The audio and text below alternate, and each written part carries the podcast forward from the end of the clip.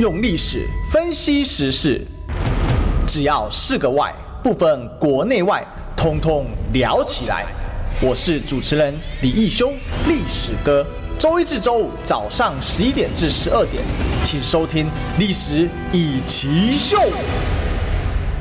各位中广听众朋友，大家早，这里是《历史一起秀》的现场。我们今天继续一起来追寻历史，追求真相啊、那首先先跟大家，呃，这个说。呃，安全跟平安，为什么？因为这几天啊，尼莎台风的关系啊，啊，全台啊，这个不少地区都有这个大雨，特别是北部啊。昨天历史哥就这个提早从回台北啊，因为刚好这个台北有电视台通告嘛，那就回来的时候，哇，那个风雨真是恐怖啊！那尤其那个雨啊，啊，这个连搭计程车啊，都是脚都湿掉了啊。不过在这边啊，我也要公开的发起一个呼吁，好，什么样的呼吁呢？就是这个台北车站的计程车搭乘处啊，非常落后，非常落伍，这一点真的啊，是完全啊被我们高雄的这个车站给给给这个什么给比下去了，这是被屌打哈，不是我在讲，因为呢，台北车站的计程车搭乘处呢，竟然啊。是在户外啊，它中间是没有雨遮的，你必须呢走过一个很大的一个空旷的场面，然后再过一条过马路才会抵达只有小小雨遮的计程车的搭乘处。这个也被南港车站给比下去了，都一样是啊所谓的三铁共构啊啊，所以啊这个台北车站这个所谓的雨遮问题，不知道什么时候能改善哦。今年好像也没人提这个证件，哎，这个小证件可是却是大事情啊。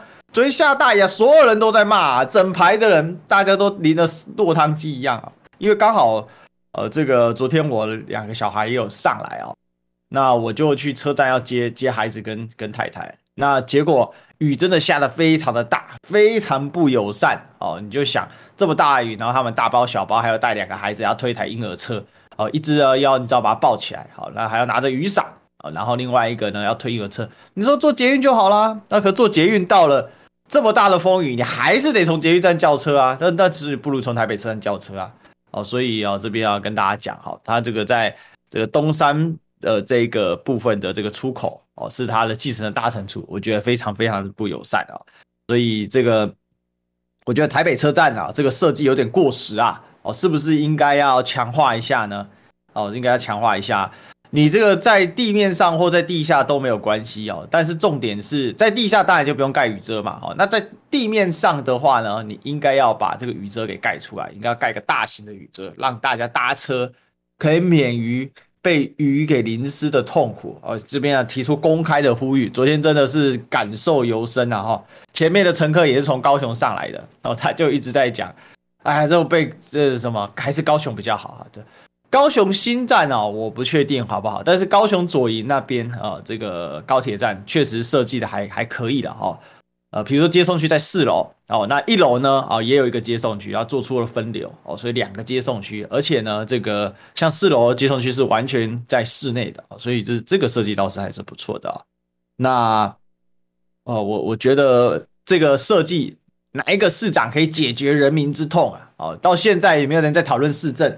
如果在讨论市政的话呢，搞不好就可以纳入啊。不过最近因为啊啊，因为呢这个陈时中连环自爆，哀求着要开启市政的讨论，希望接下来有机会啊，这个进入市政讨论的环节。上次这个深蹲呐，哈，这个搭公车的事情看起来有一点进入市政的状态啊。那希望接下来会进入市政的状态，好不好？那我想，如果说你也是有在台北车站搭计程车的，呃，这个用。这个怎么乘客的话啊，用像我这样啊，这个旅客啊，对不对？也不算旅客了，反正接孩子、接家人。那台北是一天到晚都在下雨啊，不过确实台北大部分都下毛毛雨啊，所以平常啊这种状况也不会让人家那么困扰，反正也习惯了，对不对？大家也知道台北就毛毛雨嘛，有些人甚至也不太爱撑伞哦，大部分都会带个伞啊，真的雨大一点再撑一下啊，小一点有些人就不撑了，就径直就走到。哦、比如说点阿卡啊，或者是有宇宙的地方啊，哈，那我觉得啊、这个部分啊，你这个计程车接送区啊，排班区，这个真的要好好加强、加强，再强化、强化。而且我认为啊，现在因为 多元计程车啊，越来越流行了哈。那多元计程车是不能入招的，那你应该也要设计一个给多元计程车哦搭乘的明确之所处所啊。那虽然它应该在旁边是有了，但是它这个标示什么的并不明显哦。这个是我自己呃这个常常在大哈分享给大家这样的一个经验哦。台北不太好找啊，它在一楼的外侧，应该是东东东三门那个位置，走出去就看得到。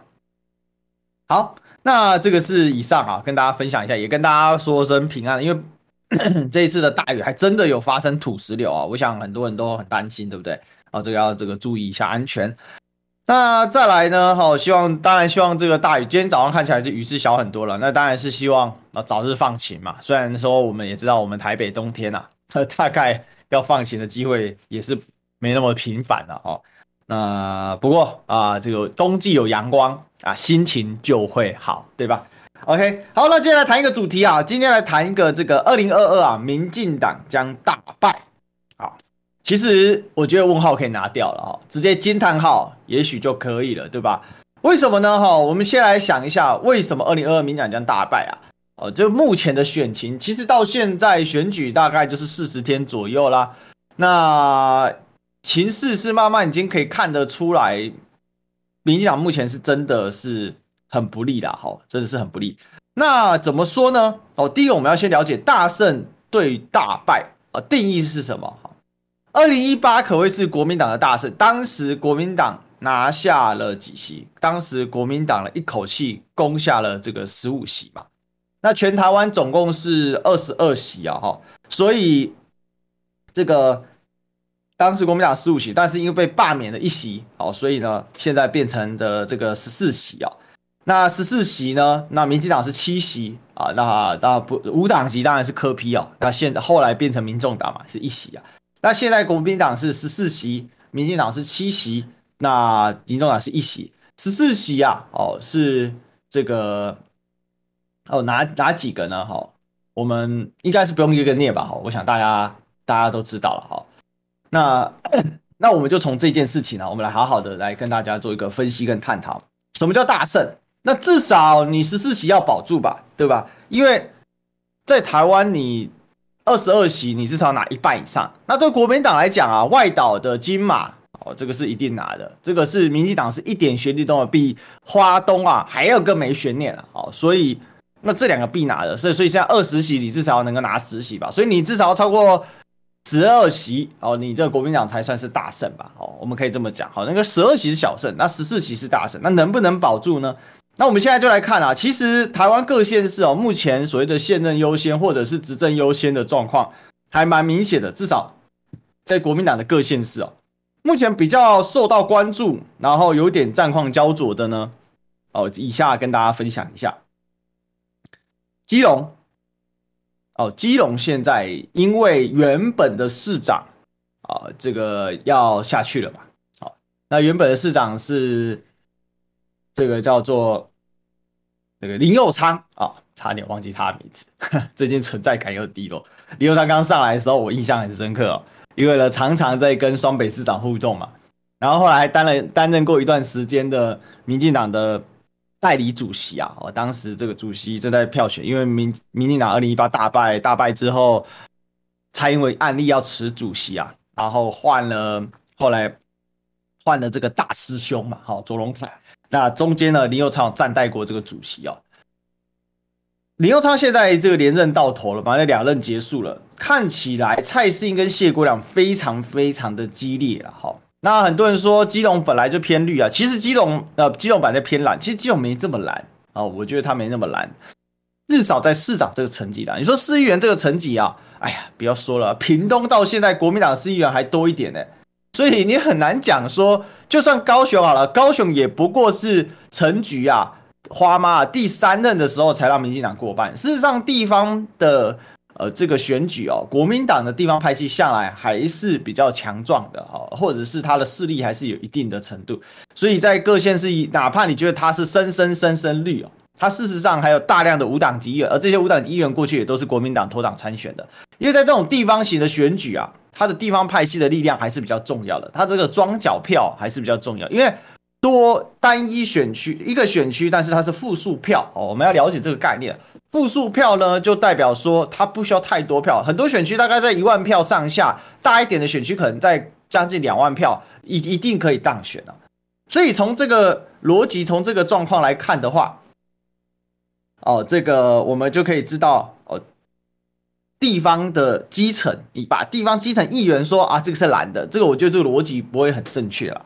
那主要还是要看他的盘面，好，就看他这个县市长历届的选举。那基隆之前刘长当然很大声，曾经要组这个什么北海市，我想说哇，这是北海郡吗？哎，大家知道吗？历史上啊有北海郡啊，在汉朝的时候啊，孔融让梨的孔融有没有听过？不是那个啊，dinosaur 哈，是那个孔融，呃，这个小小年纪就会把梨子让给个大哥的啊，孔子的后代。那孔融就北海郡太守啊，好，所以是那时候很好笑啊。那笑归笑，基隆现在蔡适应跟谢国梁确实蛮竞争的。事实上还有时代力量啊，这个陈维仲，但是看起来声势确实是拉不起来哈。主要还是在谢国良跟蔡适应这边在 PK 啊，嗯，看起来蛮接近的。不过蔡适应最近有一个论文风暴，好，那因为科批呢对这个论文 打了一个大枪啊，什么大枪呢？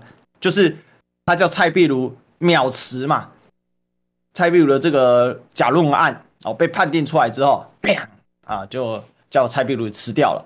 蔡壁如一辞掉啊，现在形成一个政治效应，就是所有的候选人只要被判定你是假论文，哦，被撤销的，你第一时间就要辞掉。蔡壁如连他申请申复的时间都没有啊，就直接砰就直接辞掉了。所以这算是对政坛开了一大枪啊。之后任何人只要被查出来是假论，哪怕你当选，所有人都会逼问你，你要不要辞掉？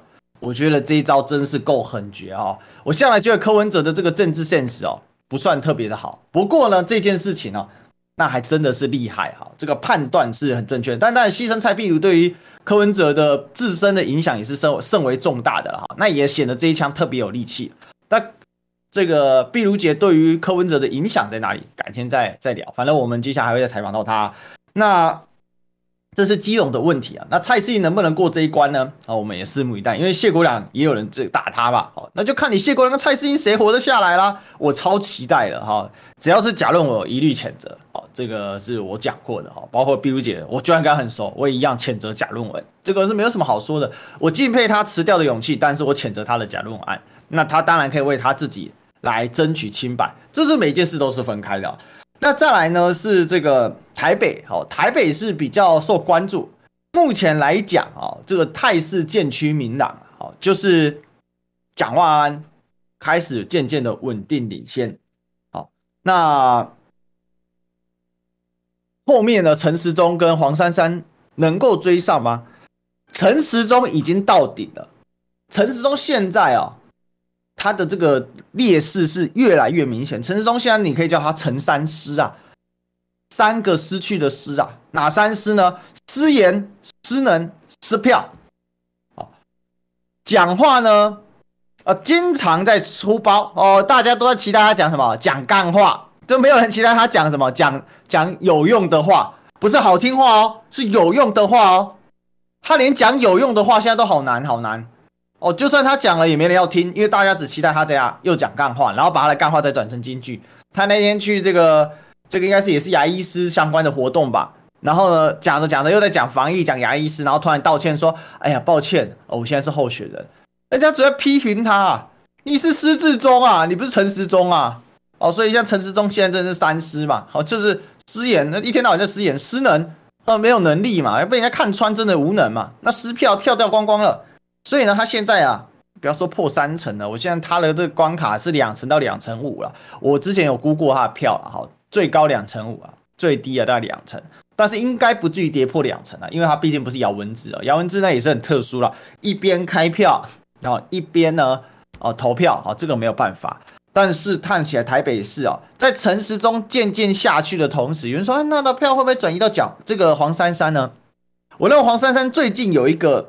选举决策的大失误，什么样的大失误呢？就是啊，就是啊，他没有去跟蒋万安还有陈时中在打周玉蔻这一局。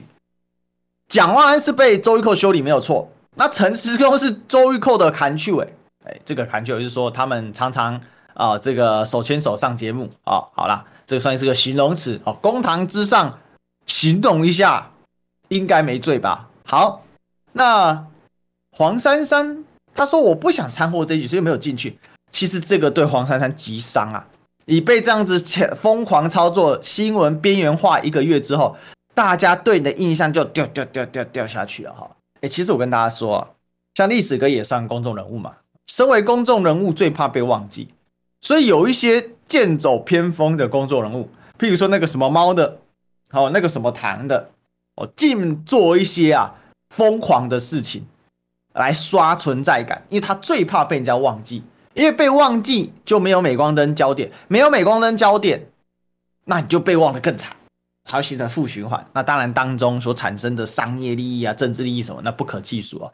当然选举的人不能把坏声量当好声量，所以陈时中那时候很想被忘记哦。那可是我们这个大家忘不了他嘛哈，毕竟他跟周玉蔻手牵手行到底哦。那可是黄珊珊没有加速这一局哦。表面上看起来维持了高度，但事实上是怎样？失去了关注度，这是他一个大失误，非常非常大的失误。因为这样的状况呢，其实整个台北市的小鸡啊，都出现不稳的状况啊。本来啊，我自己在看啊，我们也有看到很多这个内部这个一些呃相关的一个媒体圈的讯息嘛。事实上。民众党本来在台北大概有至少有三席以上的议员的空间的，甚至更多。现在真的是蛮危险的哦，除了几个比较坚硬的之外，哦，这个可能不见得可以选上三席哦。本来也许搞不好可以到五席，现在这个状况就因为你母鸡暗淡下去哦，你的小鸡跟着就暗淡下去，这也是一个很大的问题啊。所以整体来讲。现在这个台北的状况啊，黄珊珊是呃这个关注度下降。他说那呃不掺和是好事啊，当然是好事，但是你可以用极具高度的方法掺和，对吧？好，那至于方法呢，今天因为不是主打黄，只主讲黄珊珊，好，卖个关子。我大概意思就是你要能够维持你一个副市长的高度，呃，前副市长、准市长的高度来评论周玉蔻打蒋万安。啊，修理这个周玉蔻打蒋万安，然后呢，让陈时中被牵扯进去这样的一个状况啊，你如果能做到，这个不难啊，这个要靠幕僚，幕僚要加油，对不对？好，所以呢，台北现在看起来啊，国民党占据了优势，所以呢，基隆有点混沌是没有错，但是台北呢，国民党现在占据优势，那再来桃园呢、啊？桃园是另外一个紧张区哦，确实前阵子看起来郑运鹏追得追得很紧啊，追得追得很紧啊。那问题是，周云鹏也就这个样子了，因为哦，奥莱要给捧个了哦，就是说它本身不是一个好的产品。人家说那郑文灿也不是好产品啊哦，如果你长期在深蓝的群组里面，你当然会很讨厌郑文灿。可是抱歉，如果你是在相对一般人的视野里面。郑文灿还是一个做了很多事情的市长。郑文灿之所以现在的支持度会往下掉，事实上跟侯友谊往下掉有点类似了，也就是他们开始做他们政党的事情哦。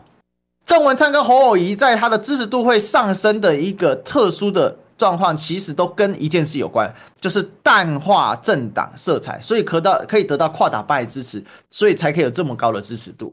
那是因为郑文灿现在拼命拼命在浮选啊，也就把他的民进党色彩加重了。把他的政党色彩加重，就因为引起中间选民的反感。因为当你没有政党色彩的时候，大家表态起来都不吃力嘛。你就说他是什么党的？哎，他平常不标榜他是这个党的啊，所以他表态起来不吃力，你自然而然你支持度就就比较高。但是当你是一直强烈的凸显你是某个政党的色彩的时候，那中间选民表态起来他就会这样。他就会有一个不想表态的风潮，好的就下去。尤其是在我一定要强调，二零二零年啊，台湾经历了这个政治海啸之后呢，表态对台湾人来讲啊，都是一种压力，好，都是一种压力。所以这个很不错哦，这个这个现在的往这个方向去，其实郑文灿表态之后，但是郑文灿效应就这样渐次衰减，他会传一部分票给郑运鹏，但他渐次衰减，所以呢。正正相连，不一定连得起来哦。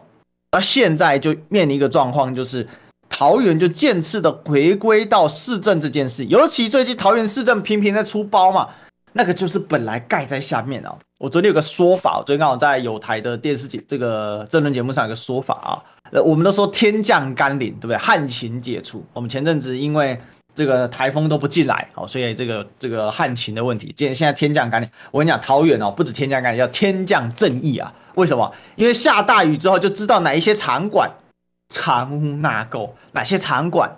是怎样偷工减料？不过大家，如果你住桃园，你就要小心安全。比如说上一次地震的时候，那个巴德的运动中心天花板掉下来啊！我跟大家说，你要、这个如果去桃园的运动场馆啊，记得随时保持好身手矫健啊，因为你不知道会不会再有其他的掉下来，有一有可能就有二啊，无三可能会不成立啊。好，所以在这个状况之下呢，桃园建次的这个呃。它内部的问题就出来，哎，昨天下大雨，又有运动馆内部也下大雨了，好，所以看出来啊，正正相连可能会断线。郑文灿光环在他开始强力表态他是民进党的市长之后呢，他也渐渐的在怎样褪色。所以在这个状况之下，其实慢慢的桃园的选情，我认为啦，再过十五到二十天就会更明朗了，好，就会更明朗，尤其进入到政见辩论的环节。那但是这个就要看张善政的能力，但我认为他在报告或者是做专案，因为其实政不管是政策发表会还是政见辩论会啊，其实他都有一点像什么，他都有一点点像那个 present presentation，你知道吗？就是你的一一般性在公司里面做专案报告的那种感觉。那这个身为前宏基副总，身为 Google 总监，做过行政院长的人。应该是不陌生不熟，呃，应该是不不会陌生啊，应该是很熟悉啊，差点说不陌生不熟悉，不陌生应该很熟悉啊，所以看起来桃园哦，这个张善政的机会哦，渐渐在增加当中。不过这个也是他的苦果了哈，因为前期真的打的实在是太佛了。不过我觉得张院长慢慢在调整了哈。那另外就是这个幕僚在一些工作上面啊，确实可以感感觉得出来。对于很多议题的热议跟及其的反应哦，原本真的是不及格的啊，原本真的是不及格的。好，那再来呢？哈，这个是新竹市，新竹县大概目前看起来还好了哈。你知道新竹县啊，本来那个郑永金的儿子啊，好像郑朝方啊，跑去选竹北市长，那天新竹的朋友跟我讲的，我听到都傻眼了。选过县长的人跑去选，跑去选这个。这个小地方的乡镇市长，你就可以知道，在新竹县哦，其实民进党感觉起来是蛮蛮蛮绝望的啦哈。那新竹市这一次的高虹安的机会是越来越大。当然，今天自由时报出了一份新民调了哈，就说目前来讲啊，这个领先的是沈慧虹，领先高环两趴，那高环最前面。那因为新竹市比较特别，第一个新竹市啊，不是国民党执政的，也不是民众党执政。其实是大家要挑战过去林志坚选胜的这一席嘛，所以新竹市国民党赢了跟输了，其实直接跟民众党的冲突没那么大，因为你本来就没有的东西，大家争着要有啊，真输了这个就没有那么大。这件事大家先记在心里，等一下我会把这个分析再拿出来。新竹市看起来高虹安是越来越稳了，因为那一天办那个造势现场大会啊，民众党的动员力啊。我讲直白的，三党最弱，蓝白绿三党，白色的动员力是最弱的，因为民众党的支持者主要就是年轻人比较多，自由的散离的选民。其实，在美国有一个选民的用法叫独立选民啊，独立选民其实比较能够吸引民众党这些选民，他们的自主性很强，都一切认为以我为中心的去思考，所以你要把他叫出来，那很难哦。但是那天高虹安下着雨啊，还这么多人去啊！哎，新竹这个地方很冷哎，开玩笑，我去新竹几次，我老是不习惯了。所以这个高安这次机会确实蛮大。如果说他强的是空战，结果陆战都来这么多人支持他的话，那这其实就不得了了啊！那就其实就不得了了。所以这个高虹安的这目前的状况啊，我认为是越来越好。而且高虹安本人没有什么大失误嘛，对比啊。这个国民党的林根仁哦，那真是差太多了。因为现在的问题就是，新竹市因为小智事件之后，民进党的票源大幅的缩减。大家了解，其实包括林志坚，包括郑文灿，甚至包括侯友宜的模式都是类似，淡化政党色彩，扩大基支持的基本盘。可是林志坚强力表态他是民进党的市长之后，其实就会引起当地人的反感。哦，就会引起当地人的反感，特别是中间选民的反感。那本来中间选民呢是蓝绿一样臭哦，选一个比较好的。那谁呢可以超越党派，我投给谁？可是当林志坚表态，他挪动，他就往深绿去挪动了，往绿区去挪动了。那原本的这个中间选民的票就谁就被高安接盘了，加上几次抗扣保台的这个行为啊，表现得非常的杰出哦，抗绿保台的行为表现非常杰出，所以。在现在民进党执政不佳的情况之下，好，然后还硬要说自己很棒，对不对？今天有个新的新闻出来，我的人均 GDP 已经超过韩国、日本呐，我们超级有钱，亚洲第一啊！各位同学们，你相信吗？你民进党就继续讲这种话吧，你就用力的继续宣传，台湾已经超越日韩是亚洲第一，你就用力的宣传看看，你越宣传越反感，大家口袋里面有钱吗？刚才。带孩子跟老婆去吃个早餐而已，就花了三百块啊！两大两小啊，两个小朋友啊，两岁跟你一岁的就要花三百块了，这物价吓死人的贵啊，对不对？所以这种东西哦，你民进党继续宣传就制造反效果。那回过头来，这就是新竹市的部分了。那接下来呢？还有哪里呢？还有广告还没讲，进广告。你知道吗？不花一毛钱，听广告就能支持中广新闻。当然，也别忘了订阅我们的 YouTube 频道，开启小铃铛，同时也要按赞分享，让中广新闻带给你不一样的新闻。用历史分析国内外，只要是个“外”，统统聊起来。我是主持人李易修，历史哥，请收听《历史易起秀》。欢迎回来，这里是历史一起秀的现场哦。我们继续一起追寻历史，追寻真相。我是主持人历史哥李修。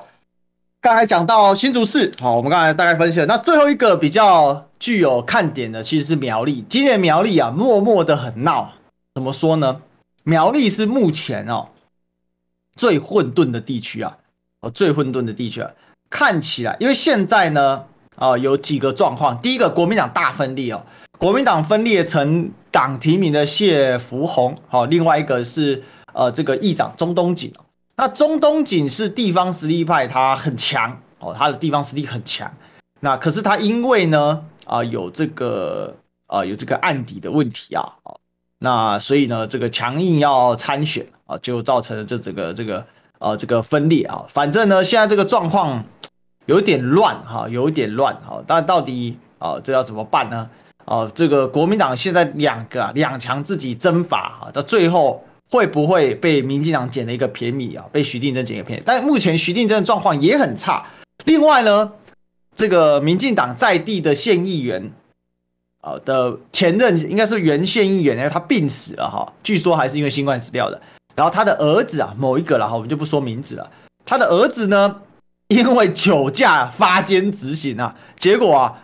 闹成大笑话，这件事在苗栗啊也造成了一定程度的冲击啊。就说苗栗现在民进党的选情也很低迷啊，哦，也很低迷啊。所以整个状况啊来说，就是苗栗有点混混沌啊。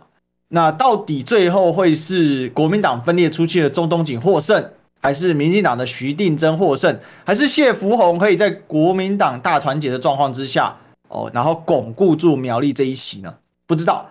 哦，那现在这个状况，呃，其实时代力量还有宋一个宋国鼎啊，不过看起来啊，这个苗栗是比较乱，而且相对没有被注意到，所以说国民党原有的十四席啊，就这一席是比较危险的。可是因为国民党在其他刚才讲到今年几个比较这个比较有这个看点的县市啊，好，其实还有一个澎湖啦，好，不过目前澎湖我觉得再过一段时间再来讨论可能会比较清楚了。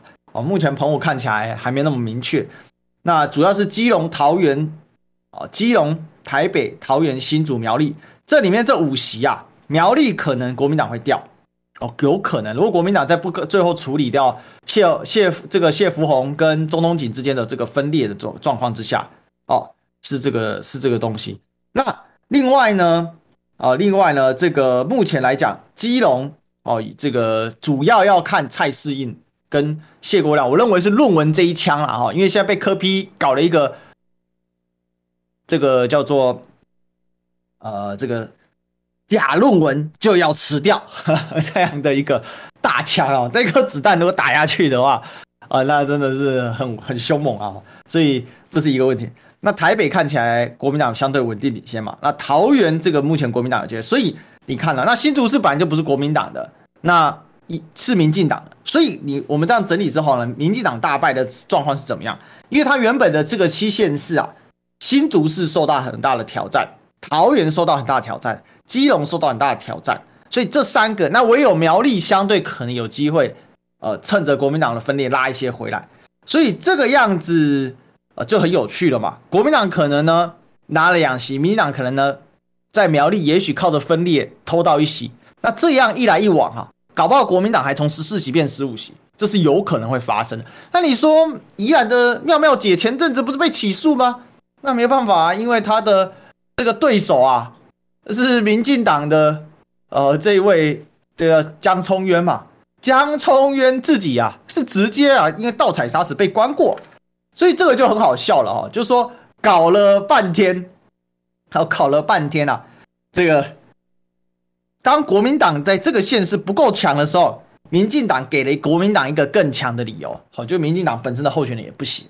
那因为民众党事实上，呃，就是并没有全台各县市都提名，那有提名的除了高虹安之外啊，相对比较弱。那当然，黄珊珊是比较强的，但他不是民众党提名哦，这个也是其中另外一个因素了哈。好，那我们把这个盘先讲完之后，所以本来呢，二零一八结束之后加上罢免，然后再补选了，好，变成十四比七比一嘛，哈，就是本来是十五比六比一，然后结果变成十四比七比一，好，十四席的国民党反而有可能在怎样十三到十五席之间，哦，那就超过我刚才说的十二席的。门槛嘛，过了十二席门槛就可以说国民党是小胜。那超过十四席，那当然肯定是大胜啊。那民进党呢，反而是怎样？七席原本的里面呢，现在啊有桃园、新竹备受挑战，所以民进党可能是在这样，反而没有增加，反而是减少。当然这两席如果都保住的话，那也许可以再增加嘛。好，那还有基隆也备受挑战，所以民进党现在的 range 就很大了，它可能是五到八之间。啊，因为就再把澎湖加进来，这五到九之间，所以这样子的话，这个民进党的 range 你算出来，国民党的 range 你算出来，那民众党呢，当然是零到一之间的哈，要么新竹赢，啊，或者是最多到二了，哈，就零席，就新竹可能输掉，然后最多两席，就是新竹跟这个台北，好赢赢下来。当然黄珊珊应该是一加一啊，好，就是零到一之间再加一，好，就黄珊珊是无党籍的。我是认为黄珊珊最终还是必须要加入民众党，否则的话。呃，对于将来啊，第三世界的成型是不利的啦。那当然，他们有他的考量啊。再来讲一下这个外部因素的问题啊。外部因素呢，对民进，我现在以下是以民进党的视角来解析这个这个状况哈。民进党的这个外部因素有一个是失失利哦，就他的抗中保台牌的失利啊。抗中保台牌为什么失利呢？因为现在不是抗中保台，现在叫做战争逼台啊。哦，就是。抗中保台要能够成功，主要要在于说那把火不会烧到我。如果那一把火会烧到我的话，那就是这样，那就要避免。所以呢，现在是战争逼台、战争临台的状况。好，这个战争的战云去接近台湾，直接有体感了嘛？马上年底选完，十二月底之前一定会公告是什么？兵役要延长一年，抗中保台要当兵啊，抗中保台要上战场啊。哇，这就不一样的感觉了。所以呢，抗中保台牌会褪色，大家不敢明着打抗中保台的脸。但是呢，哦，但是呢，却是面对抗中保台要当兵这件事却退缩了。哦，我已经当完了，所以我一直讲说抗中保台要当兵这件事跟我没什么关系嘛。三十六岁就除役了，三十六岁除役，如果我差了一年多，加上我孩子也还没七岁，我根本就不会被征召到。我在讲的都是替年轻们在讲正义之声啊！你如果说抗中保台我去当兵，OK，你接受。那如果抗中保台你之前没有想过可能要当兵这件事情，那你现在知道了。好，我之前真的不是危言耸听吧？应该还我一个清白哦。再来呢，第二个对民进党一个不利的因素就是过往很容易分裂的国民党啊，这一次显然有像二零一八这样子逐渐打出大团结的气势，而且至少啊，相对民进党是团结的啊。民进党不团结这件事，我等下再讲啊。相对民进党是团结，国民党渐渐打出大团结的气势。二零一八三个箭头，秃子、燕子跟汉子啊，都复出哦。什么意思？都复出呢？秃子是复出没有错，燕子跟汉子是复出在党务上面。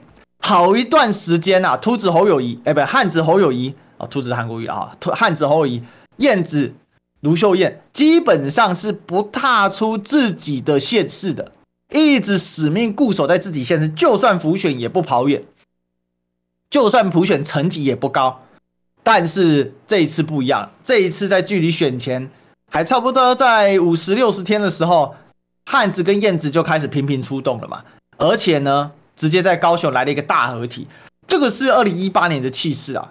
二零二零年几乎是溃败到无以复加的国民党，这个那个大海啸打来的时候，大家都仅以生免了。而二零二二年呢，这次看到了却是一个完全相反的一个气势又出现了，所以这个东西对民进党其实压力很大，更别说礼拜应该是礼拜天吧，哈，还是礼拜六？礼拜天在台中的十全十美。我的大造势哦，国民党的十位女性战将，好，这集结在台中，叫做号称十全十美啊。必须说啊，国民党现在是女人出头天呐，哈，女人政治人物啊，战力看起来啊，完全不输男性，甚至有超过男性的。这个也要，我觉得也要这个回顾过去啊，以前也出过女性党主席吧，这个柱柱姐啊，那洪秀柱嘛，哦，当时啊，不管你喜不喜欢她的政治立场啊，不过她确实是打出那个女力的感觉。那国民党这几年直变很有趣的地方，就是女力出头天啊！哇，这个女生的这个县市长人数啊，比例蹭蹭上涨啊，而且呢，气势也都很强啊，这非常非常有趣啊。那再来呢，还有一个很关键的，就是广告还没进，我们进广告。听不够吗？快上各大 Podcast 平台搜寻中广新闻网，新闻还有精彩节目都准时推送给您。带您听不一样的新闻，中广新闻。用历史分析国内外，只要是个“外”，统统聊起来。我是主持人李易修，历史哥，请收听《历史易起秀》。欢迎回来，这里是《历史易起秀》的现场，我是主持人历史哥李易修。我们继续一起追寻历史，追求真相。好，那个刚有人提醒是礼拜五了，好好谢谢啊，帮我更正了一下。好，再来呢，哈，这个讲一下啊，有个因素是比较少人去探讨的哈，但是这个是个结构的因素，就为什么民进党这次将大败的一个外部因素，还有一个很有趣的，除了国民党大团结之外呢，蓝白没有正面冲突，好，蓝白没有正面冲突，好不好？这个蛮有趣的，因为呢，虽然台北是蓝白要相争，可是毕竟黄珊珊相对保了保留了独立自主啊。这有一件事倒是可以跟大家说一下，台北的民众党虽然把黄珊珊当母鸡啊，但是黄珊珊的选举行程啊，据说啦，到上礼拜啊，都还是采取着我要到的时候我才告诉你，也就是他并没有充分的贴紧，除了自己的子弟兵。哦，基本上没有充分的天，这一点其实蛮特殊的啦。哈，一般来讲，选到这个时节点，这个节骨眼啊，都剩下四十几天、五十天以内了，都是一个冲刺期了。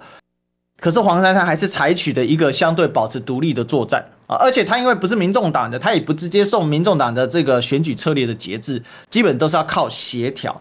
这一点其实对黄珊珊是伤的。前期看起来保留了独立性，但是后期呢？哦，这个实在是不太行啊，所以在这样的一个状况之下，哦，这个蓝白在台北的冲突反而是温度不高，因为他真的跟民众党是有一定的距离的，他是以无党籍，他一直很强调是无党籍的，所以呢，蓝白真正正面冲突的战场其实在台北。那另外一个是新竹，哦，因为蓝当然白银在宜兰有这个赖香林，在这个宜兰哦有这个陈婉慧。但是目前看起来，陈婉慧跟赖香林的气势都是很低的哦，都在五趴以下，所以没有办法对大局产生真正的影响。那新竹呢，反而相反，国民党的这个候选人啊，因为气势真的是呃林根仁啊，连他的民警证这都要都要列个表，然后想一下，真的不是对林根仁这个议员不敬啊哈，但是确实他存在感真的是不行。那呃。在这个状况之下，高虹安逆势上扬，而且持续在上扬当中啊，也淡化了在新竹的蓝白冲突啊。所以蓝白没有正面冲突这件事情，形成一个很特殊的情景，也就是大家呢，包括他的选民呐、哦，不管是蓝营的选民或白营的选民，在一定程度上的共识就是下架塔绿班，抗时中保台北。下架塔绿班，抗中保台变成抗时中保台北，不只是抗时中要保台北，抗时中是保台湾呐、因为陈时讨厌陈时中的个情绪啊，在蓝白为正面冲突这个事情上呢，又可以得到验证。讨厌陈时中情绪已经向外蔓延，本来讨厌陈时中在台北是过半的一半的哈，但是现在讨厌陈时中情绪呢，已经往外扩张了，已经扩张到中部以北了。这个东西在中部以北，你出去外面讲，我讨厌陈时中，恐怕很少人跟你讲说你凭什么骂陈时中。但是你有时间往回推这个大半年啊，去年的同时间就好了，谁敢在大庭广众上公开批评陈时中？除了特定争论节目，除了像我们这种比较勇敢的，敢我也是质疑啊。我们有时候也是要肯定陈时中的防疫啊。让他做十件事情里面九件是坏的，一件是好的，你还得拼命的放大他那一件是好的，肯定他九件是坏的，你要把它消减成两件，然后说他这个地方要有待加强，这是去年的一个气氛嘛。那今年大家对于这个疫情的激情慢慢在退烧，我想民民进党大概没有料到这个问题了哈。当对于疫情的激情在退烧的时候呢，大家的这个反应啊就很有趣啊。激情退烧的时候，本来呢。对陈时中那一种，呃，这个盲信啊，或者是基于激情呢，不敢批判他啊，好拥护他那种精神呢，就慢慢退烧了。所以，民进党本来今年让让疫情退下去，然后打开选举的大门，然后开始来选举动员造势的时候，他却忽略了一个问题：选民激情退下去的时候，大家都知道，高潮过后会变圣人期啊，圣人期的时候就会很认真的去检视的，很理性，方方面面。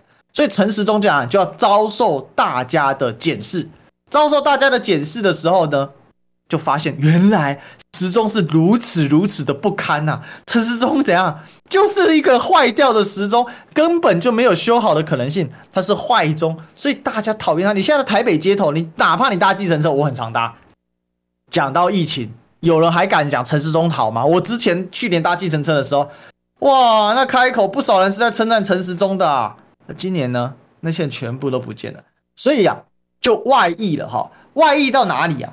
外溢到中部以北讨厌陈时中的情绪，基于这个情绪讨厌民进党的情绪，讨厌周玉蔻的情绪，基于这个情绪淡化了蓝白之间的正面冲突。当然，民进党的侧翼啊，哦，这个那种这个没脸没头没尾的哦，那一种这个臭俗辣的那一种哈，他一定会四处的放话。啊，蓝白有冲突啊，怎样怎样？但是事实上，你仔细检视，宜兰跟桃园本来就不是白银的重点，更别说赖香林当众跟柯文哲难堪。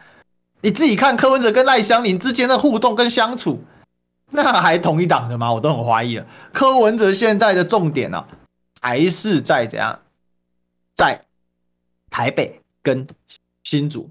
但宜兰气势是真的打不起来哦，这就是几个问题嘛。好，再来我们讲讲民进党内部的因素，做最后的结论哦。第一个，民进党内部的最今年最大的问题是什么？叫做分裂，大分裂，好，大分裂。现在赖清德正要北伐了啊，清德北伐啊。这个昨天去上这个友台政论啊，后来还有新闻媒体报道啊，我的一个观点嘛，我之前也讲过，二零二四。的桃园是民进党的山海关，从党内跟党外看起来都是如此哦。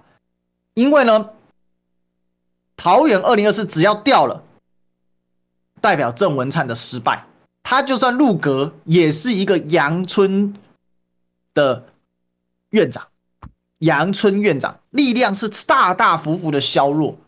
现在的气势可不比苏贞昌当时啊大败之后去接行政院长这个状况啊。不一样啊，是不要随便乱相比啊，这个你要去了解一下。大家都知道郑文灿接行政院长是要接班蔡英文的，跟苏贞昌接行政院长是蔡英文的妥协，那是不一样的。他是要蔡苏是不合的，所以基于这个样子，这个现在只要被赖清德冲破了桃园哦，那现在南部整个都是赖清德在布局啊，好多好多的信赖台湾，然后呢，就是一个超大的赖清德挂在那边，甚至是没有民进党徽的啊。如果你在南部看，你会看到很多信赖台湾是没有民进党徽的，而且跟蔡英文合挂的看板极其之少啊，所以他现在在酝酿北伐，冲破过去，那这个民党山海关呢、啊、破了，民进党内部的权力要大动荡的。因为蔡英文跟赖清德是死敌呀、啊，完全的死敌。二零二零年蔡英文怎么搞赖清德的？赖清德就是从地狱踏回来复仇的王子啊，复仇的金孙呐，复仇的台独金孙呐。再来，候选人真的是出包太多。我们刚才讲陈时中被陈三思嘛，失言失能失票，还有陈时中之外有小智啊，小智搞到自己都得退选了。像沈慧虹那一天，甚至怎样？竞选造势活动现场取消掉，更别说像宜兰的江聪渊，直接就是一个什么，就是一个前科犯。那像这种事情啊，到处都是啊。然后还有论文的问题啊，比如说郑文灿的论文问题，比如说这个蔡适应的论文问题，还有这么多人论文被起被被检视嘛。我是鼓励全台湾的听众朋友们，大家啊，不分蓝绿白啊，只要他的论文被认为有疑虑的。勇敢去检举，所有做学术的人、啊，所有读书的人都应该要踩在同一条线上，无关蓝绿，只问是非，这我的风格啦。历史哥的风格就这样，我们要是追寻历史，追求真相，所以我们让真相浮上来，大家就应该去做这件事情。我们真的要感谢柯文哲跟蔡壁如，虽然壁如这壁如姐的是假论文，我也是批判他，但是他辞掉这件事情，欣赏他，为什么？从此之后，假论文就是要下台，树立台湾的典范。非常的好，very good，对不对？哦，好，再来啊，这个用一下那个诸葛亮啊的的的，的那个招牌经典，very good 哈。好，再来呢，尾巴咬狗哦，这也是今年选举的一个特点了哈。就是本来呢，尾巴就侧翼啊，应该是怎样在后面的哦，在后面遭身体控制的。可是呢，现在已经变什么？变成尾巴咬狗啊，这个。本来呢，尾巴掉在地上啊，要自己咬啊，现在变尾巴咬狗啊，非常的可笑，对不对？啊，这个周玉蔻好，完全不受节制，自动的暴走，好，要干嘛就干嘛，要打谁就打谁，搞得整个台湾好像就周玉蔻在当候选人一样。啊，那也不止这一只尾巴了哈，到处都有侧翼，一个各大聊天室论坛急得不得了，各种侧翼粉砖，各种抹黑。你看张善政这几天，好连人。连自己爸妈的骨灰坛都被挖出来，这这个这怎么办呢？这打到这种程度啊！为了打他是土地公啊，所以我就说张善政如果是土地公，那你郑文灿就是草地公啊！是草地公严重还是土地公严重？啊，反正啊就继续打啊，这个就是侧翼失控的一个征兆。大家啊，因为担心什么？担心如果蔡英文挂了，好，那接下来分不到好汤好果果吃，那怎么办呢？拼命的想要做。拼命做，但是呢，又要争功，好，因为现在侧翼又太多，所以就变成一个无序的护航，无序的浮选，然后变得更加的混混沌混乱。这个就是现在侧翼所造成的一个严重的问题啊。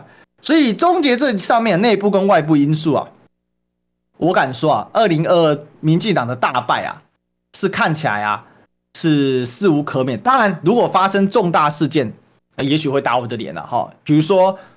抗中保台在最后一刻大规模发酵，可是，在二十大现在在开会的这一刻，老共也把话都讲出来，民进党也回了，对不对？又回了一些抗中保台的言语，但是看起来还是没效，根本没太多台湾人去关注二十大，什么习近平连任有多严重多严重，看起来好像台湾人也觉得没什么感觉哦。所以看起来今年抗中保台的效果有限的状况之下，除非有紧急或临时的大事件改变目前的选态，否则的话。二零二二民进党大败，看起来是预料中的事。真情律师追求真相，今天节目到这里，我们明天见，拜拜。